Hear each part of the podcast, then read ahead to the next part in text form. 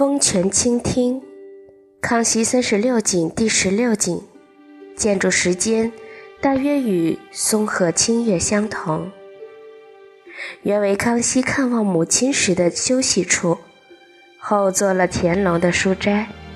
史记，此院之西有泉出两山间，征从川注，风来渐响，常与松韵鹤声相应答。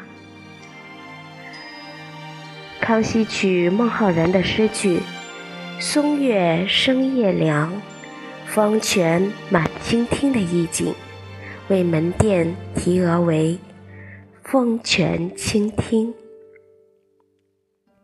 乾隆为后书房题额“秋城斋”，并书联：“素影写波，澄净原无数。